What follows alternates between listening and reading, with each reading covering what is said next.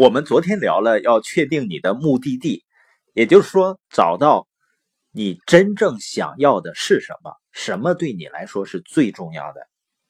然后呢，围绕着自己的价值观去思考，做出选择。去年呢，我参加了北大卓越领导力研修班，所以讲了曾国藩的课程。曾国藩呢有一段话叫“既往不恋，当下不杂，未来不迎”。就是不要让过去的经验影响到现在，也不让未来的妄念影响当下，只是纯粹的关注当下的目标。那要达到这个境界很容易吗？当然不容易了，因为它和我们在亿万年进化过程中形成的本能是相反的。因为我们大脑的运行啊，是建立在经验的基础上的，也就是说，过去经历的事儿呢。和残留下来的记忆会对我们判断有很大的影响的。那从好的一方面说呢，就提高了我们决策的速度，降低了大脑的负担。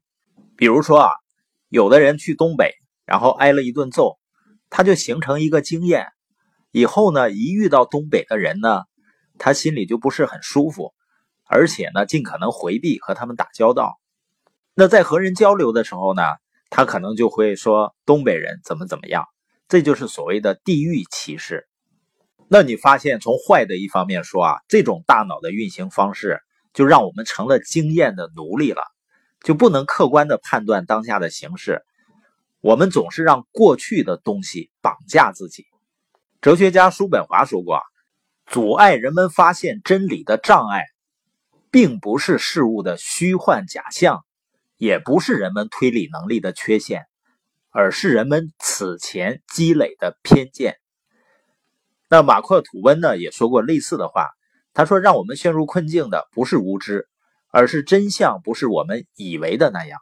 更要命的呢是人类还有一种能力，就是把自己因为错误偏见而形成的观点呢，能够解释的冠冕堂皇，而且非常合理。就像以前我看的一段话。”说很多时候呢，我们在重组自己的偏见时，还以为自己是在思考；在重复以往的错误时，还以为是在坚持梦想；在消极荒废时呢，还以为是在放松；在伤害别人自尊时，还以为自己很耿直；在固步自封时呢，还以为是在坚守；在随便放弃时呢，还以为是在选择；在喝得酩酊大醉时。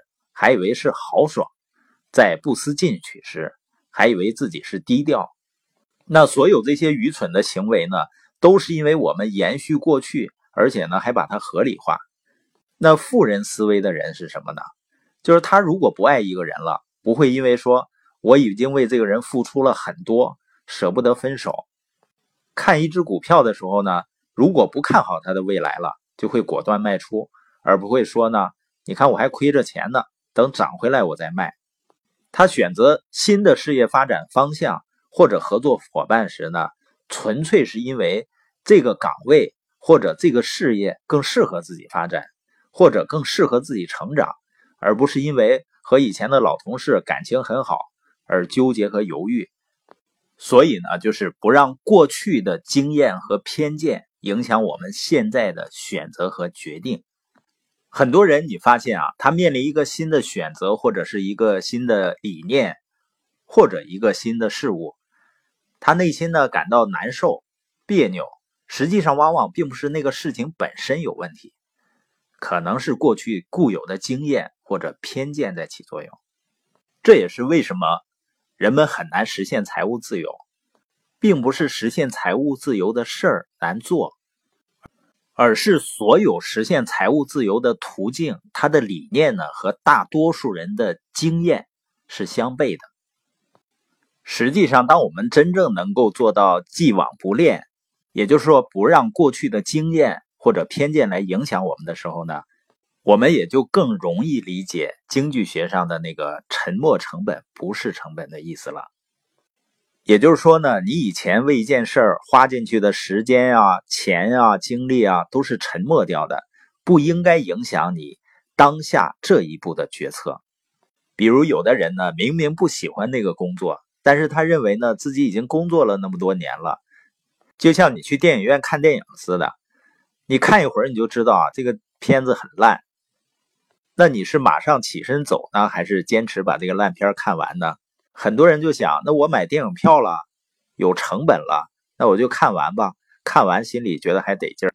订阅一个栏目呢，越听越没意思。如果没发钱呢，你肯定就不再听了。但是花了钱的。你会发现呢，有的人还会去听，虽然也不知道自己在听的什么。那这样的人呢，他会为过去的沉没成本继续在付出代价。那我们今天播音的重点呢，一定要思考你真正想要的是什么，然后围绕着你最终想要去的目的地来选择你的途径，而不是受过去的经验或者偏见的影响。